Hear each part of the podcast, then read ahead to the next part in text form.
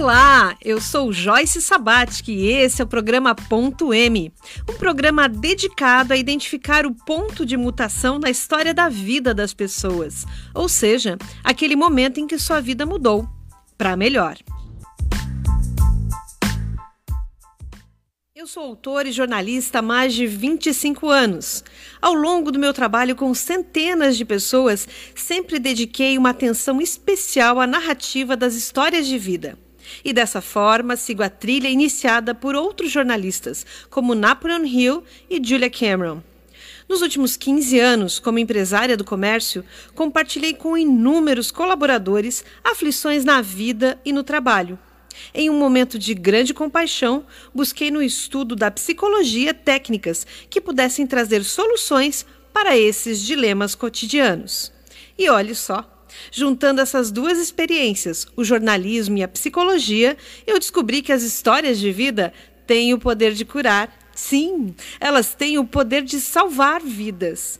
E esse programa, o Ponto M, é um canal de divulgação de toda essa pesquisa.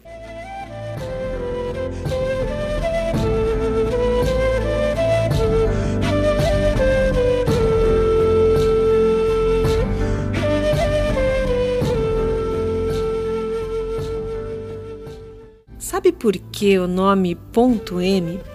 Porque na natureza tudo muda o tempo todo. E todas as coisas participam de maneira constante desta mudança. Este é o princípio da mutação. É o princípio que dá nome a esse programa, o programa Ponto M. Ponto M é para você lembrar que a vida é uma obra em constante desenvolvimento que a vida é uma planta rara que merece ser cultivada com amor e atenção. Nasce assim o cultivo de biografias.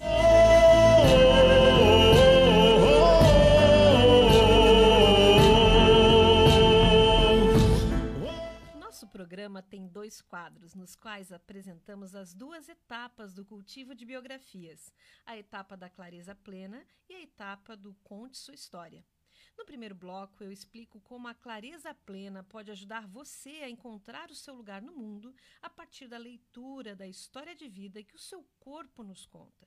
Nesta etapa, eu mostro para você que você é do jeito que você precisava ser, para que você possa fazer as pazes com a sua história de vida. Só assim você vai conseguir, conseguir visualizar um novo futuro. No Clareza Plena de hoje, vamos falar por que ser a pessoa que cuida de todo mundo é uma forma de dependência. E no segundo bloco é a vez do Conte Sua História. Acredite, há um livro dentro de você e eu vou te mostrar como trazê-lo ao mundo. Para inspirar você hoje, temos no estúdio uma pessoa muito especial. É a Terezinha Debatim, que foi de diretora de banco a numeróloga cabalista. E muito mais que isso. Terezinha Debatim foi uma da é a criadora do nome ponto M. Ela vai contar para nós, né, como foi a experiência de desenvolvimento do piloto desse programa, as ideias que nós temos, né, que desenvolvemos para chegar até você hoje nas nossas edições semanais. Deus me proteja de mim e da maldade de gente boa, da bondade da pessoa ruim. Deus me governe e guarde. Sabe que sempre que eu vou entrar em contato com as pessoas, eu peço permissão para que possa estar levando a palavra certa, do jeito certo, para a pessoa certa, na hora certa. Para preparar nossos trabalhos de hoje, vamos reforçar juntas esse pedido? Ouça comigo essa linda prece escrita pelo poeta Fernando Pessoa, na voz de Maria Betânia. Senhor, que és o céu e a terra, que és a vida e a morte, o sol és tu, e a lua és tu, e o vento és tu também. Onde nada está, tu habitas. Onde tudo está, o teu templo, eis o teu corpo. Dá-me alma para te servir e alma para te amar. Dá-me vista para te ver sempre no céu e na terra. Ouvidos para te ouvir no vento e no mar, e mãos para trabalhar em teu nome. Torna-me puro como a água e alto como o céu. Que não haja lama nas estradas dos meus pensamentos, nem folhas mortas nas lagoas dos meus propósitos. Faze com que eu saiba amar os outros como irmãos e te servir como a um pai. Minha vida seja digna da tua presença, meu corpo seja digno da terra, tua cama, minha alma possa aparecer diante de ti como um filho que volta ao lar. Torna-me grande como o sol para que eu te possa adorar em mim. Torna-me puro como a lua, para que eu te possa rezar em mim. E torna-me claro como o dia, para que eu te possa ver sempre em mim. Senhor, protege-me e ampara-me. Dá-me que eu me sinta teu Senhor, livra-me de mim. Programa Ponto M está sendo transmitido ao vivo pelo Instagram através do perfil arroba Joyce Sabatic. Você pode interagir com o programa ao vivo através da internet, todas as terças-feiras, das duas às três da tarde. Não conseguiu ouvir ao vivo? Não tem problema. As gravações do programa Ponto M estão disponíveis no formato podcast no YouTube e nas principais plataformas de podcast como Spotify e o Google Podcasts. Basta pesquisar Joyce Sabatic e Ponto M que você chega até aqui. Eu não te escuto mais. Você não me tudo aquilo que dói dentro de nós na vida adulta está enraizado nas sensações básicas que nós vivemos nos primeiros cinco anos de nossa vida. Você sabia que essa parte da sua história que você nem lembra está estampada nos detalhes do seu corpo? E é por aí que nós começamos o cultivo de biografias. Para que você possa começar a escrever a sua autobiografia com segurança, o passo da clareza plena traz respostas que vão permitir você alcançar de forma rápida e segura o ponto de mutação, o ponto M da sua história de vida. Esta etapa é sigilosa e nela eu explico como o formato do seu corpo está conectado com o modo de funcionamento da sua mente. É uma técnica muito assertiva, que em uma única sessão permite que a pessoa encontre respostas para questões que a incomodam no seu dia a dia. A partir dessas descobertas, podemos traçar juntas um objetivo a ser superado em seis encontros, através dos quais eu lhe entregarei a chave mestra de como sua mente funciona e como você pode se relacionar melhor com o mundo que te rodeia. Eu realizo os atendimentos da Clarisa Plena nas manhãs de terça-feira, em meu consultório, na Avenida Marcos Conder, no centro de Itajaí.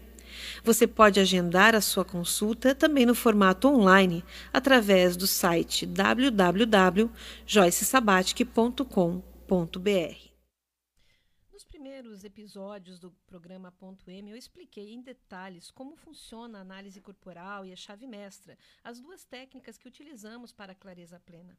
Você pode ouvir esse conteúdo nas plataformas de podcast, como Spotify e também no YouTube.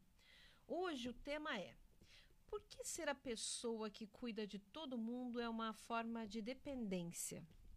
Pois é, né, pessoal? Tem aquele ditado: quem ama, cuida. E quem cuida dos outros o tempo todo se ama?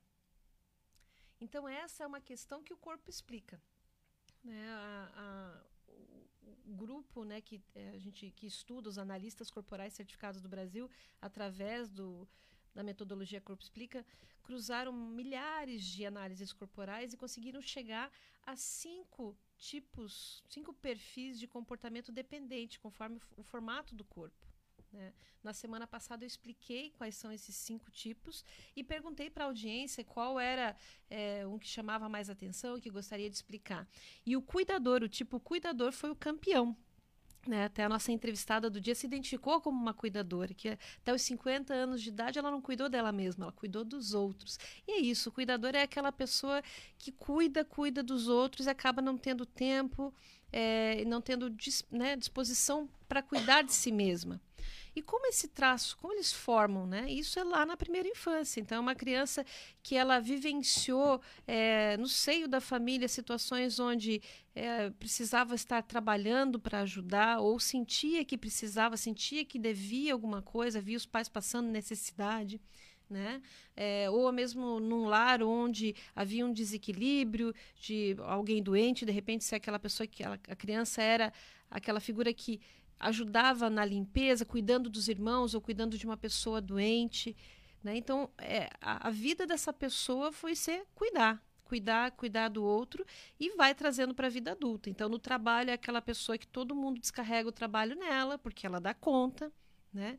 E também do lado dela ela vê que é uma forma de ela ser reconhecida, ser amada, né? E o ser humano ele busca é, o amor, busca o prazer.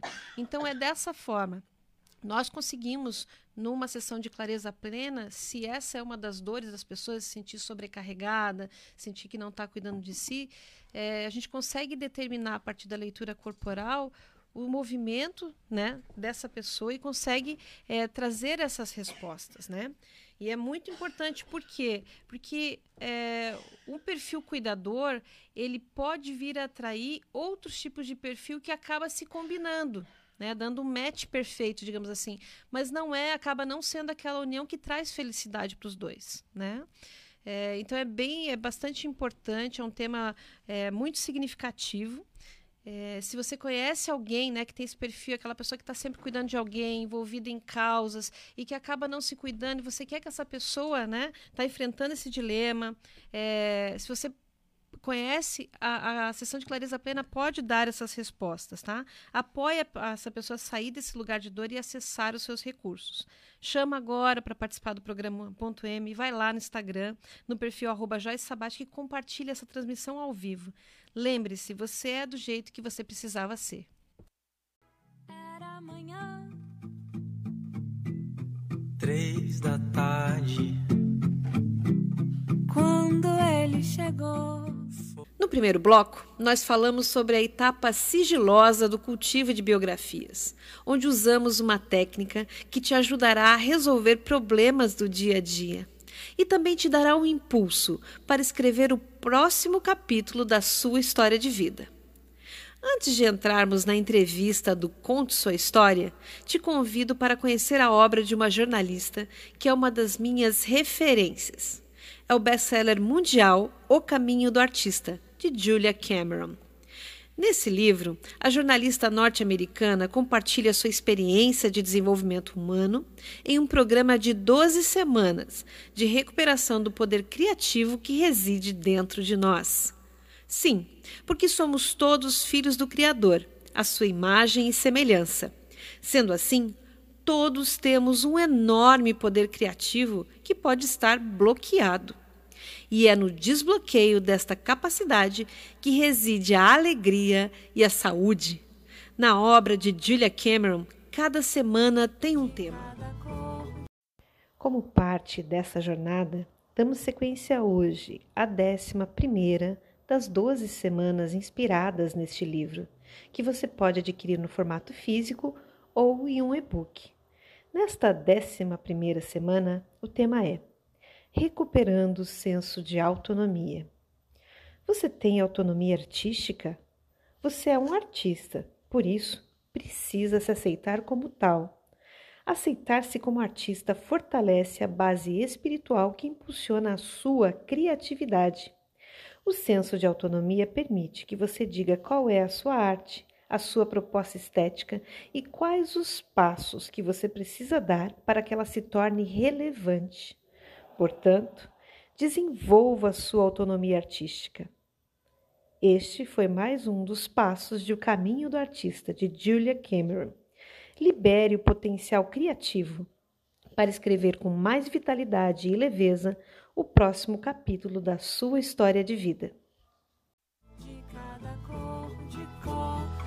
Pode me perguntar de cada coisa que eu me lembro, eu me lembro, eu. Agora chegou a hora do quadro Conte Sua História. O Conte Sua História é o segundo passo no cultivo de biografias.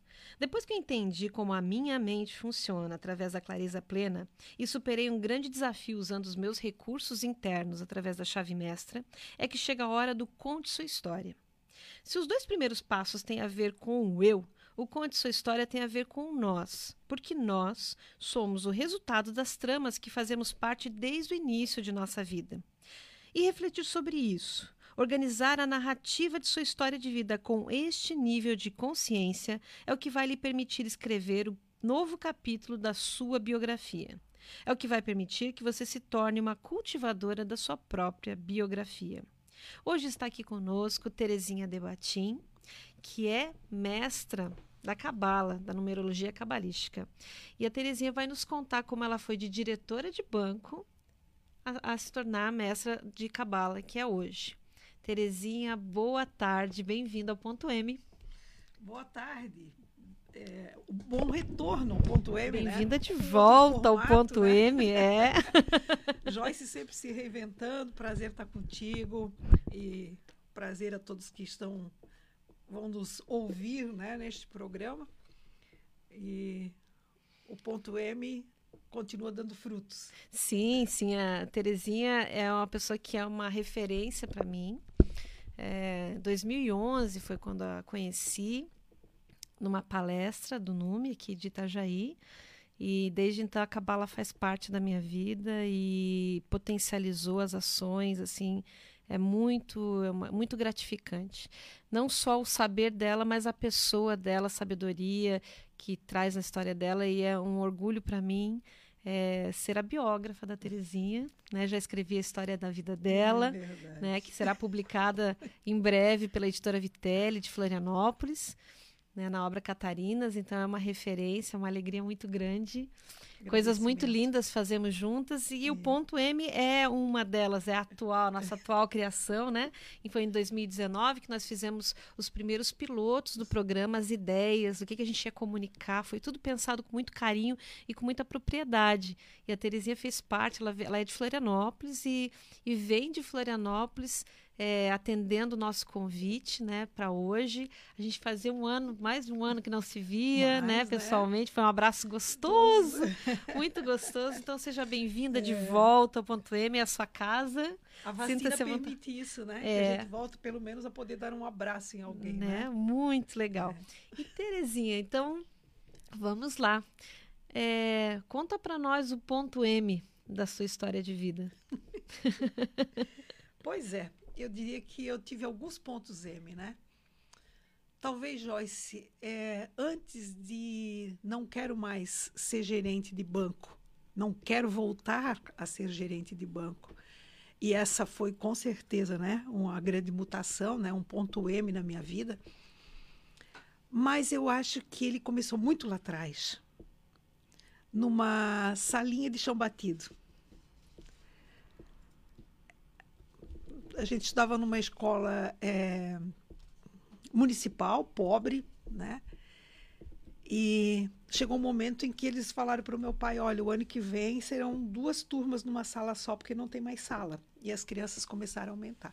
Meu pai chegou em casa muito revoltado, falando aquilo com a minha mãe, e os dois decidiram que precisavam fazer alguma coisa. Meu pai reuniu alguns é, pais e fizeram uma sala de madeira para que a gente pudesse ter uma sala sozinho para estudar. E essa sala, por mais boa vontade que eles tivessem, fizeram uma sala de madeira com uma porta, mas ela não tinha janela. E lá começaram as minhas primeiras poesias. E lá eu olhava para aquela sala e eu dizia: essa sala é muito pequena para mim. Eu quero mais. E quando meu pai depois decidiu, quando a gente terminou o quarto ano primário, de que eu ia ter um estudo, né? Ele ia fazer o sacrifício que precisasse para fazer, ele e minha mãe, para que eu tivesse um estudo numa, numa escola melhor. eu fui para o Colégio São Luís, que era de padre. Então, assim, era um colégio lá. Então, foi um Melhor susto. colégio melhor cidade. colégio da cidade. Imagina uma menina que sai de uma escola de chão batido e vai estudar com todas as meninas ricas com as quais eu nem conhecia e tal. E eu precisei me reinventar para ser aceita por aquele grupo. E a forma de ser aceita foi jogar vôlei. Né? Porque daí, como eu era alta e tal. É, Então, eu acho que depois de um tempo, passado o susto, eu estava lá para a terceira, quarta série, eu comecei a achar que aquele colégio era pouco para mim. E depois eu olhava para a cidade, né? Eu comecei a trabalhar muito cedo, com 14 anos, eu trabalhava e estudava. E eu, às vezes, conversava com as pessoas e achava, assim, um mundo tão pequeno, parecia que, sabe, só, falava, só se falava sobre coisas dentro do quintal, sabe, coisas muito caseiras, né? Uhum. E eu, muito cedo, eu comecei a perder o ônibus e levar broncas infinitas do meu pai, né? E eu falei disso para ele quando eu passei a ser, assumir a cadeira eh, número 8 da Academia de Letras em Brusque. Eu falei para ele, pai, agora o senhor entendeu por que, que eu perdi o ônibus, né? Então, assim, com 10 anos, eu perdi o ônibus que eu ficava dentro da biblioteca, que eu queria ler. Incrível. Quando você mudou da escolinha de chão batido, da escolinha de madeira, para o colégio, que idade? Que idade você tinha ali? Eu tinha 9 para 10 anos, né? Tava terminando o primário, né? Terminado o primário, então Tava conhecendo o belo da sim, vida, né? Sim, 10 anos, né? Uhum. E logo que eu fui para essa escola, eh, eu conheci a biblioteca pública, que eu não conhecia, né? Quer dizer, assim. O mundo se abriu. É, porque assim, minha mãe, os livros que tinha, muito religioso, muito isso, um livrinho de história, outro, né? Mas meu pai e minha mãe não tinham o hábito de leitura, né? Primeira vez que eu entrei na biblioteca, eu só lembrei que eu tinha que ir embora quando elas disseram que tinha que fechar a porta. E isso era escuro e não tinha mais ônibus para o meu bairro. Então, eu muito pequena, eu imagino assim, né, o desespero do meu pai, porque com certeza eu devia ter uns 11 anos. E como é que você foi para casa? A pé, bem feliz, com um monte de livro no braço. Com o e- mundo debaixo e do braço. o mundo debaixo do braço. E meu pai me encontrou próximo da fábrica Renault. Ele estava até branco de raiva, né? Tu imagina, e eu Tudo que imagino. ele já tinha pensado que tinha acontecido com você. Sim! Que hora que E daí ele me vê, terminava a aula, era 5 e meia, 15 para as 6, dependendo de quantas aulas nós tínhamos naquele dia. E o último ônibus subia às 7 horas. Então eu perdi esse ônibus, porque depois só tinha Já era outro. umas 8, 9 horas. Né? Eu acho, eu acho que umas oito, né? Porque às, às sete e pouco também ali fechava a biblioteca e daí elas assim, ó, tem que ir embora. E claro, ninguém sabia nem onde eu morava, talvez achasse que eu morava do lado, né? E essa não foi a primeira e a última vez, né? E apesar de toda a bronca que eu levei em casa, que por pouco não apanhei, é, eu entrava dentro da bibli- biblioteca e eu esquecia, porque eu pensava, meu Deus, que mundo maravilhoso, que cheiro bom que tem esses livros, sabe? Eu olhava aquilo tudo. Então, eu lia muito, e olha como isso é engraçado, porque eu li um livro eh, falando de- das biografias dos grandes escritores. Uhum. Então, naquele momento, eu pensei, nossa, eu gosto tanto de escrever, mas eu não quero ser escritora, porque eles morrem tudo cedo. Sim, o pessoal da, da- da virada do século, eles morriam tudo de... Era tudo muito boêmio, né? É, E depois, muito e mais não tarde... tinha eu fui- vacina para tuberculose, e daí morria Isso, né? tuberculose. Era Aí eu isso. pensava, meu Deus, mas é tão lindo, né? Escrever, compor, mas eles morrem tudo cedo. Então eu não vou querer ser isso porque eu não quero morrer cedo. Olha a cabeça de criança. Então eu acho que eu tive algumas, alguns pontos M's na minha vida, inclusive quando vocês me pediram para ajudar né, na, na composição do nome, eu pensei, nossa, cantam até o homem com H, né? E as mulheres com M? Onde que tá? Né? Uhum. é, as mulheres que se fazem respeitar, que conhecem o mundo tão bem quanto o homem, né? Que, que afinal não tem um homem que chega nessa terra que não seja, né? Através do útero da mulher. Então o, o ponto M, essa mutação, né, da mulher, essa transformação que ela teve na vida é, e que continua tendo, né, Joyce? Eu, eu ouso dizer que o grande problema das mulheres é a dificuldade que os homens têm de aceitar um não. As mulheres não estão morrendo por acaso. Uhum. As mulheres estão morrendo porque os homens não conseguem mais é, conviver com o não. Elas cresceram. Uhum. Então, quando elas dizem, se não for do meu jeito, não, se não for assim, não, é, desse jeito eu não aceito, papapá, se não for dividido, se não for isso, se não for entendido, se não for compartilhado. Então eu acho que a mulher, ela deu um salto, ela realmente passou a ser uma mulher com M, M maiúsculo, enfeitado, com batom rosa-choque. É... E o homem, que cresceu muito numa área da vida, ele não vem junto com essa mulher. Uhum. Quando você está falando de o corpo diz como é que você se comporta, né? O corpo dá uma leitura é, que fala daquele que é o cuidador, né? Talvez o homem se veja como um cuidador, mas é um cuidador que ainda precisa curar sua doença. Eu nunca vou acreditar que quem ama mata. Uhum. Jamais. Eu acho que quem mata é a doença do homem doente que não consegue amar, né? Ele não consegue ser um cuidador, ele é um predador, né? Ele é alguém. Então, nessa minha mutação, nessa minha transformação na agência, veio a história também assim, nossa, cansada de é, não quero voltar para a agência, não quero de novo disputar espaço o tempo inteiro, né? Eu acho que só naquela, naquele momento em que eu chego na agência, é que eu saio da agência e assumo como diretora do banco e olho tudo que eu fiz de longe, é quase como se eu colocasse uma cadeira do outro lado da rua e ficasse olhando a minha vida passar na avenida em frente. E eu pensei, meu Deus, eu já carreguei tanto homem nas costas para que a minha agência pudesse ser a primeira para isso, para aquilo. Também tive muita parceria, né? Sou agradecida e grata a tantos homens legais que trabalharam comigo. Porque isso é outra coisa, né? Eu falo que a gente ama o pai, o irmão, o marido, mas a gente aponta o homem que não tem esse laço com a gente, né? Então, então eu, eu digo assim, eu, eu, tenho laços de gratidão com muitos homens que trabalharam comigo, assim, mas também, imagina, é, eu, antes dos 30 anos, eu sou gerente de banco. Sim, é, é importante ressaltar, né? Terezinha teve uma, uma carreira exitosa no banco, começou no, no BESC, o Banco do Estado de Santa Catarina. É, passou, foi uma das primeiras mulheres a passar em concurso e galgou as posições, as gerências das agências pelas quais passou, até se tornar a primeira mulher diretora do Banco do Estado de Santa Catarina. Né? Isso.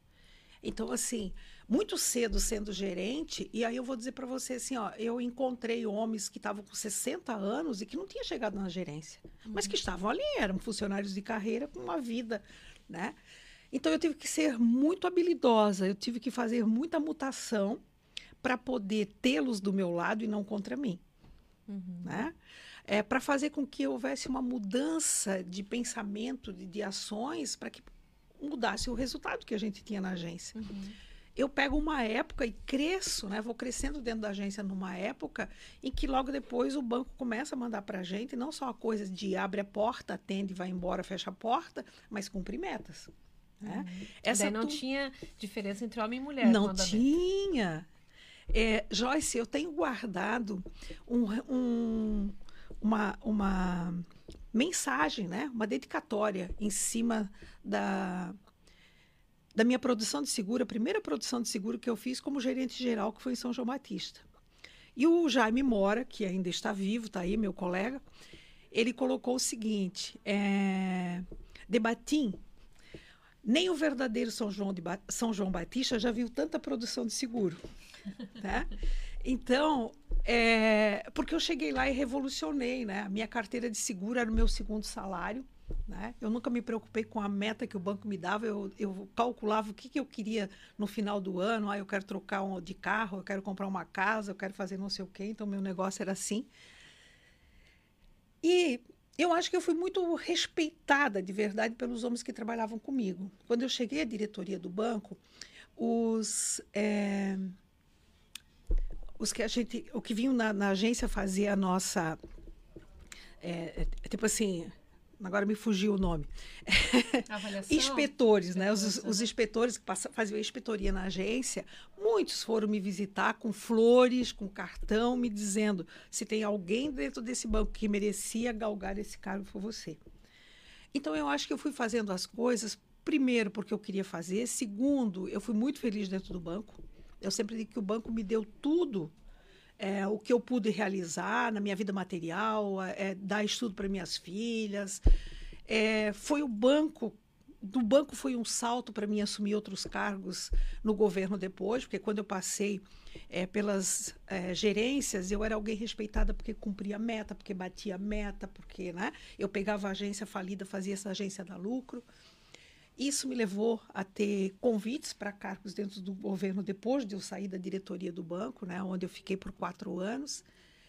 Então eu sempre falo que o banco foi uma base sólida, o banco foi uma grande família para mim.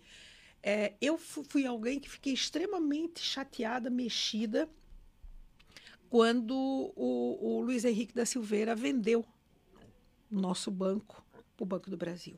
Uhum. Né? Aliás, ele nem vendeu, ele concedeu. Né? E não tinha motivo para fazer isso. Uhum.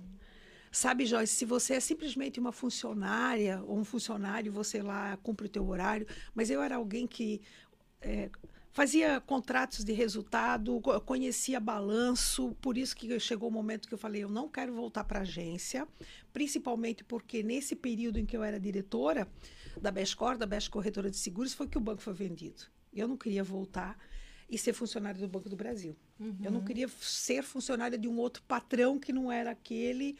E não era por medo, porque eu não tinha muito pelo contrário. Seria uma, um retrocesso. Né? É, sabe? Não é porque eu cheguei lá e voltar para a agência, né? Porque você sabe que você chega num cargo, você está dentro de uma empresa e de repente você. Né? E, mais, e o, o, mais alto cargo era de presidente do banco e esse era um banco, era um cargo completamente político, né? Que não dependia de você ser funcionário para você chegar lá.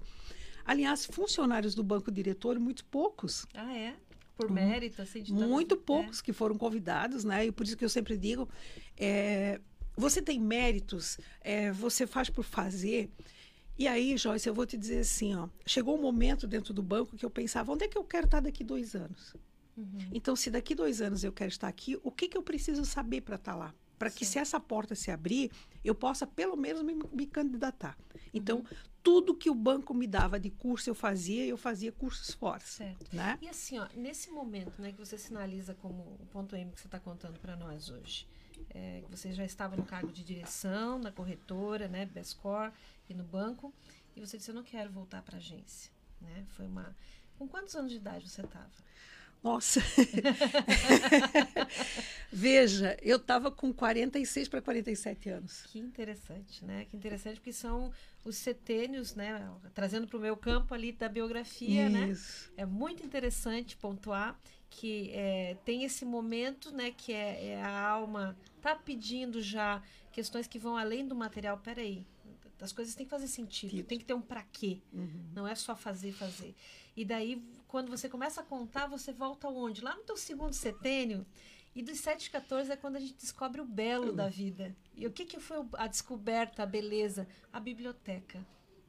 Me conta o que, que tem a ver a biblioteca lá do segundo setênio com esse momento da vida, se aproximando de 50 anos, onde você diz: não, eu não quero voltar para trás.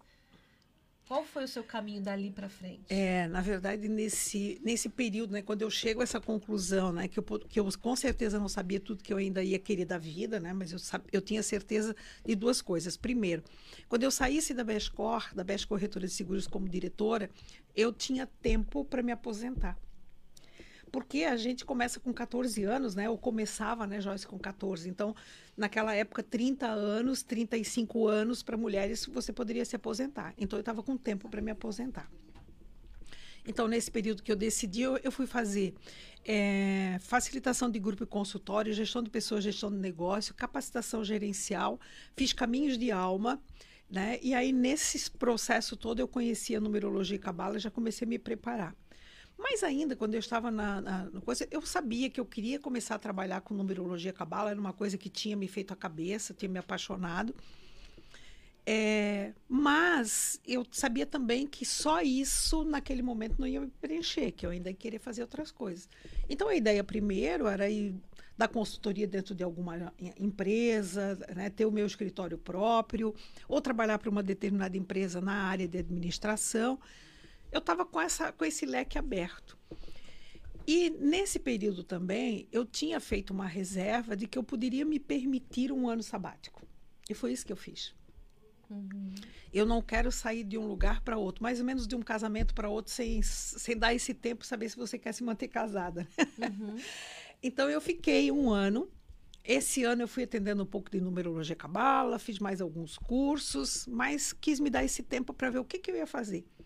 E eu já estava com o material pré-pronto para começar a fazer um trabalho de, de empresas, quando veio o convite para mim assumir a Casan. E aí eu fui diretora da Casan. Aí fiquei um período na Casan e veio o convite para mim ser é, diretora da, da imprensa oficial do Estado de Santa Catarina. Foi a época que a gente se conheceu. né? E aí, com a, com a diretoria da, da- dessa grande gráfica, né? E, e- uma, uma grande empresa onde soltava o diário oficial, onde tinha isso, aquilo, aquilo outro, mas dava prejuízo, né? Então, eu peguei essa... A, a, a, a, a IOESC, né? Que era a imprensa oficial do Estado de Santa Catarina, com prejuízo, assim, de quase 9 milhões por ano de prejuízo. E eu pensei, mas como? Compra, produz, vende, como é que dá prejuízo? Onde é que está esse furo? Né? O diário oficial, todo mundo é, é obrigado a publicar seus balanços, mas isso tudo que faz oficialmente aqui, como que dá prejuízo? Então, para encurtar a conversa, eu fiquei lá quatro anos e sete meses. E nesses quatro anos e sete meses, eu zerei o, o prejuízo e quando eu entreguei, eu entreguei com 21 milhões de faturamento ano, dando 9 de lucro. O que eu peguei de prejuízo, eu deixei de lucro. E ainda dentro desse período, eu fiz o projeto Sem Cópia, Sem Custo, que era para ajudar os escritores catarinenses a editarem seus livros a custo zero. Né? Esse projeto ele continua ativo? na verdade, a lei continua, né? Mas a- eles, eles, essa, é, o governo anterior, não o, o, o, o atual governador, é, fechou, né? Tanto que tem um escândalo, foi um monte, tem um monte de gente preso, né? Naquele rolo. Então esse povo todo também estava Que pena. é, eu pedi a minha exoneração justamente por isso, né, por não concordar com algumas coisas que um, um- um novo grupo que estava chegando queria fazer, então eu fui embora, quatro anos e, me- e sete meses, cumpri a minha, a minha missão. E aí, de novo, acho que agora eu vou dar consultoria na empresa. E aí veio o convite para assumir como secretária adjunta da Secretaria de Esporte, Turismo e Cultura. Eu fiquei lá alguns meses, eu acho que foram seis ou oito meses. E aí assumi a, a Fundação Catarinense de Cultura, né? onde eu fiquei mais dois anos e um pouquinho, até 2017, janeiro de 2017. E a partir de 2017, então, agora só numerologia, cabala. Até a ideia, assim, eu falo que durante a consulta eu dou muita consultoria, né? Com base em todo esse É, aprendizado, tem- né? É diferenciado, né? E no período agora da pandemia, né? é, além da, da, da tecnologia ter se tornado uma ferramenta extremamente útil nos atendimentos, existe uma demanda específica que os seus clientes trazem, assim, para É. as consultas? Sim. Sabe, Joyce, eu, eu inclusive tenho dito que eu acho que eu não vou mais fazer atendimento presencial, porque a tecnologia realmente, eu acho que aquilo que vem de novo a gente tem que experimentar, né? A gente tem que aproveitar, né? Não dá para ser tiranossauro, querer manter. E esse atendimento, ele. O cliente escolhe o melhor ho- horário, no horário que ele está bem, ele não, ele não perde tempo no trânsito, ele não está agitado porque ele estava. Entendeu? Então, assim, ninguém perde tempo, é uma beleza. É, claro, tem alguns clientes assim, nossa, queria muito voltar, ai, saudade do teu abraço, ai, saudade de estar pessoalmente, eu entendo também isso. Mas também eu preciso entender que eu estou com 65 e perder muito tempo na estrada é deixar de ler um livro. Né? É deixar de estar com a minha neta. Então, eu também estou abrindo concessões a meu favor. É, a demanda maior nesses dois últimos anos é assim, bem como você falou, poxa, a tecnologia está aí para nos ajudar. E eu falo que tudo que vem, ela tem, tem um, um lado que não é doce, mas tem um aprendizado. Vou te dizer o seguinte: eu falo sempre muito para o meu cliente o seguinte: você vai abrir uma empresa, você quer ser empreendedor? É, você tem reserva para viver bem três anos, para não depender da empresa? Porque a empresa, nesses primeiros três anos, ela vai gatinhar. Ela não vai poder te ajudar, é você que tem que ajudar a empresa. Senão, você vai depois acreditar que você não nasceu para ser empreendedor, mas não, é que você começou atravessado. Sim, sem capital de giro, sem. Isso. é, dependendo ali. Então, eu acho que a pandemia ela trouxe dois tipos de cliente assim muito na, na clareza, né, do meu da minha compreensão. O cara que de repente descobriu que aquela profissão que ele vinha fazendo até então não é aquilo que ele quer fazer. Ele quer ficar mais com a família, ele quer estar mais em casa, ele quer ter um tempo para ele, que a pandemia permitiu que ele tivesse, trabalhando mais à distância e tal. Então, que está repensando carreira, né? que está repensando a sua forma de trabalhar e muitos empreendedores, empresários que também o choque. Ué, mas como assim? A minha empresa está 60 dias sem faturar. E a minha pergunta é: como assim você não consegue ficar 60 dias sabendo que você vai voltar? Não é um, não passou um tufão e levou a tua empresa, né? A gente está numa situação de bate e volta. Como assim? Aquela nossa conversa toda, você vive no teu 8 ou você vive para ter o 80? Uhum. Então ficou muito claro que a- a- as pessoas que confundem o caixa da empresa com, com a necessidade da família né, foram a zero, precisam se reinventar. Né? É, eu acho que esse tempo a mais para ficar consigo também, é, muita gente fazendo a pergunta que eu sempre digo que a Cabala ajuda a responder. Eu digo que tem três perguntas básicas que é o foco da consulta. Quem sou eu? O que, que eu vim fazer aqui? Que momento é esse que eu estou vivendo? Então, se eu estou vivendo esse momento, para onde, onde eu estou indo, seria a quarta pergunta. E acho que a pandemia trouxe muito isso, as pessoas se perguntarem, afinal de contas, quem sou eu? O que, que eu vim fazer aqui? É que é muito interessante porque a, a biografia, a biografia humana, o trabalho biográfico que nós fazemos, ajuda a pessoa a entender o que passou na vida dela. E com isso ela consegue olhar para frente. A cabala é uma ferramenta que permite, é, é como um termômetro. Ela diz assim, que momento é esse agora, né? Que muitas vezes na- no agora a gente não consegue Isso. se perceber, né? Isso. É Eu tenho legal. falado muito assim, ó, para você saber que trânsito é esse, que momento que, que você está fazendo, faça um triângulo. Sua última data de. Então, aqui, por exemplo, ah, você fez 40 anos. Ah, então 40 você deixou para trás, que a gente acha que tem 40 até a véspera do próximo, né? Quando não é verdade. Então, 40 que você deixou para trás em qualquer data significa é, um passado presente. Quer dizer, ele está aqui. Mas não é para ele que você tem que voltar. Olha para frente. Uhum, Ele é só uma referência. É quase como um muro de contenção, para não deixar você dar uma ré muito para trás. com Tá? certeza. E se você deixou 40 para trás, você vai rumo aos 41. Bom, então que trânsito é esse? Soma 40 a 41. Né? Então você vai ter 4, 5, você vai ter 9. Se você está no ciclo 9, não tenha medo de deixar as coisas para trás. É isso mesmo, é fim de uma gestação para ti. Uhum. Limpa, passa a vida pela peneira, porque depois, quando você fizer 41 deixando para trás 42, aí você vai ter o movimento 11, eu mais eu. Mas você só consegue ir para frente se você se livrou das pedras que carregava.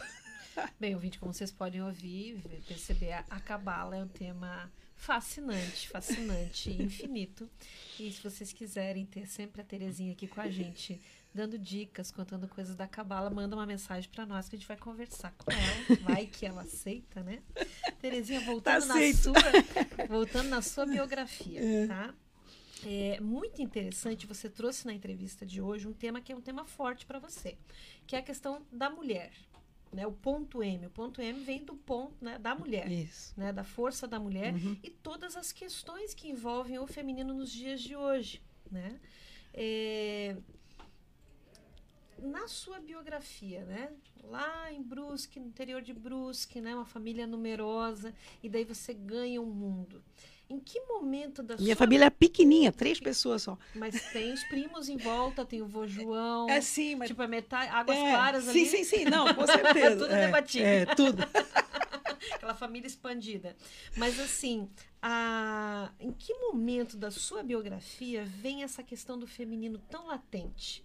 Que ela, ela reverbera até hoje, quando você senta aqui no microfone e fala e, e tem uma emoção. Em que É. momento você se- consegue, quando eu pergunto, vem lá da sua história? Olha, eu acho que, que desde muito cedo, em casa, eu tive que ser muito.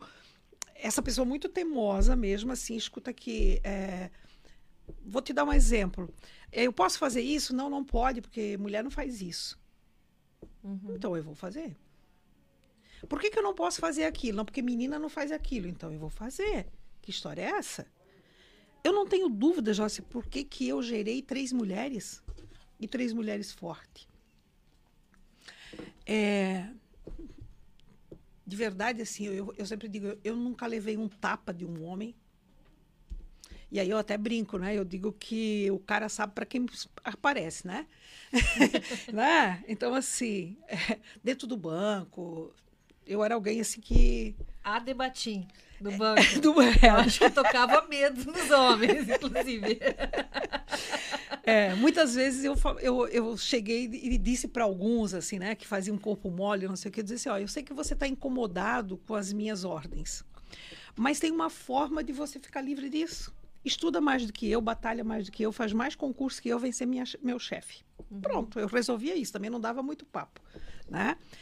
Meu pai, na- nos moldes lá de trás, meu pai sempre foi um homem que protegeu muito nós, muita proteção. Deus me livre se alguém dissesse assim: ah, mas a sua filha tem uma perna assim. Vai se acertar com meu pai. Então, meu pai foi extremamente protetor. Mas também, do seu jeito, castrador, né? Tipo assim, mulher não faz isso, A mulher não faz antiga. aquilo. Mas claro, né? Tanto que às vezes ele diz assim: Meu Deus do céu, para quem você puxou tão tinhosa? Mas eu olhava o mundo e dizia assim: por exemplo, se alguém se metesse com meu irmão, meu irmão não arrumava briga, mas eu entrava na briga e defendia meu irmão. Né? Então, se você me pergunta assim de onde vem, não sei. Algumas pessoas da família, algumas primas, algumas sobrinhas, algumas afilhadas que me dizem assim: nossa, eu só tive um casamento decente porque eu me impus, porque eu me inspirei em ti. Então, elas me falam isso hoje. Pois é, né? pois né? é. Então, eu, vou, eu vou te dizer assim, ó, eu tive algum problema com o namorado, com isso? Não, mas eu sempre fui, assim, sempre coloquei os homens muito no seu lugar. Tipo, eu estou aqui, se você quer vir comigo, venha do meu lado. Não pense em andar na frente. se alguém andar na frente, sou eu. Pois é, o nosso, o nosso técnico aqui, Natan, sinaliza que Acabou o o programa tempo. está acabando, mas não terminarei esse programa sem lançar uma, uma, uma pergunta que fica para a próxima, próxima entrevista que a gente vai ter com a Terezinha. Terezinha, aqui nos bastidores você me falava da linha de prata, da linha de ouro. E daí eu lhe pergunto, será que esse tema tão forte na sua biografia não é a linha vermelha da sua vida, da sua biografia diurna? Gente, então, com essa pergunta, essa deliciosa pergunta, é, a gente encerra esse momento. Esse foi o Conte Sua História aqui no Ponto M. O Conte Sua História começou com entrevistas gravadas em vídeo. São muitas entrevistas que estão no meu canal do YouTube e também foram eternizadas no acervo do Museu da Pessoa na internet. Sabia que essa série de entrevistas que estamos fazendo aqui no rádio vai dar origem a um livro? Isso mesmo. E sabe por quê? Porque existe um livro dentro de você. Existe um livro dentro de cada entrevistado, de cada entrevistada que passa pelos microfones do programa Ponto M. Quer ver só? Feche os olhos agora e faça um pequeno exercício. Lembre-se de quanta coisa você já viveu. Lembre-se de três alegrias. Lembre-se de três tristezas. Lembre-se de três conquistas. Quem sabe amanhã pode ser você a contar a sua história aqui. Lembre-se, existe um livro dentro de você.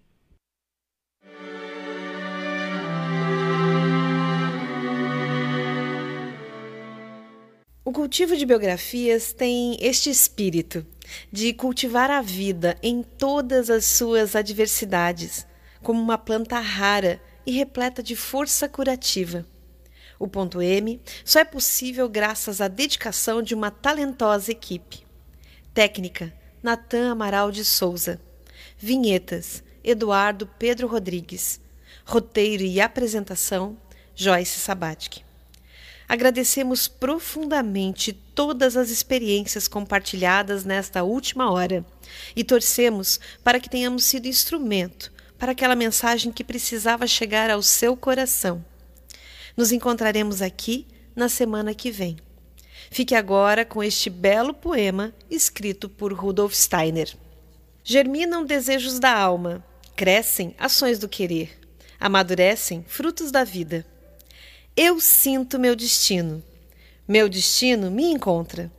Eu sinto minha estrela. Minha estrela me encontra. Eu sinto minhas metas. Minhas metas me encontram. Minha alma e o mundo são somente um. A vida fica mais clara ao meu redor. A vida fica mais difícil para mim. A vida fica mais rica em mim. Aspire a paz, viva em paz, ame a paz.